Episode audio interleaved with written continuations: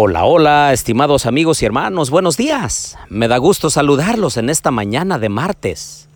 Si ustedes pudieran ver esta postal, está la laguna de Catemaco, Veracruz, aquí frente a mí. Hay una nube que cubre al sol y se deja ver los rayos a los lados. Me recuerda al sol de justicia que necesitamos que brille en nuestros corazones en este día. Los invito a orar.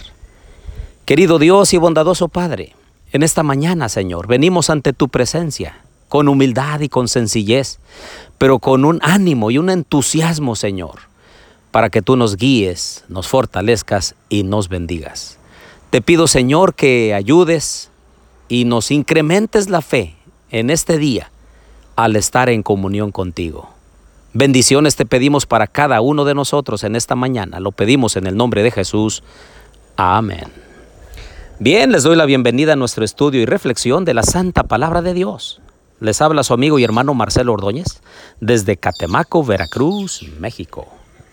Abran por favor conmigo su Biblia, allí en Mateo capítulo 5 y versículos 33 al 37. También habéis oído que se dijo a los antepasados, no jurarás falsamente, sino que cumplirás tus juramentos al Señor.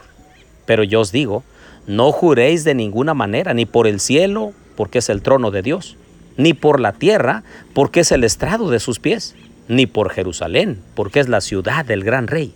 Ni jurarás por tu cabeza, porque no puedes hacer blanco o negro ni un solo cabello. Antes bien, sea vuestro hablar sí, sí o no, no. Y lo que es más de esto, procede del mal. Saben que a veces nosotros somos muy prontos para eh, tomar votos o para jurar. Recuerdo cuando el pueblo de Israel en el Sinaí, el Señor se les presentó ahí en el monte que humeaba, rayos salían de ese monte y la gloria de Dios cubría el monte, se estremecía. El pueblo, después de haber escuchado los mandamientos de Dios, dijeron, sí, sí, nosotros cumpliremos por temor, por el temor al castigo o quizá a la destrucción. No sé qué les motivaría.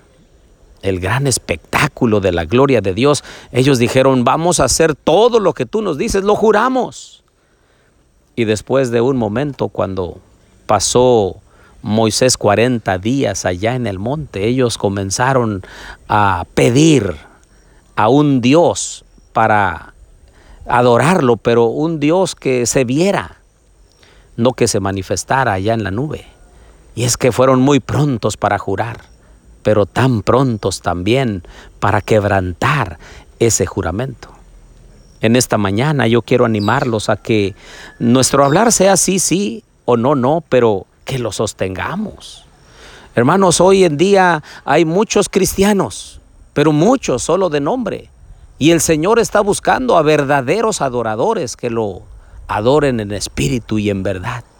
Por eso en esta mañana yo los quiero animar a que nuestra palabra, que es lo único que nos queda, pueda determinarse para buscar al Señor con todo el corazón, para sostener su misericordia y su gracia, hacer justicia y entonces cumplir nuestros votos. ¿Has hecho algún voto a Dios? Creo que de los votos más eh, famosos que hay, más importantes, uno es el del matrimonio. Seamos fieles a Dios a través de sostener el voto, el juramento en el altar acerca del matrimonio. El otro voto que hacemos es cuando bajamos a las aguas del bautismo, si prometemos a Dios ser fieles, obedientes a Él. En esta mañana les animo a renovar los votos con Dios y sostenerlos con nuestra palabra y con nuestras acciones. Oremos. Querido Dios y bondadoso Padre, en esta mañana, Señor, te pedimos tu bendición. Acompáñanos en nuestro salir y entrar a casa. Bendice a nuestros hijos, a nuestras hijas. Bendice nuestro trabajo, el negocio, Señor. Bendice a nuestras familias. Ayúdanos a sostener nuestros votos para la gloria de tu precioso nombre. Te lo pedimos todo en el nombre de Jesús. Amén.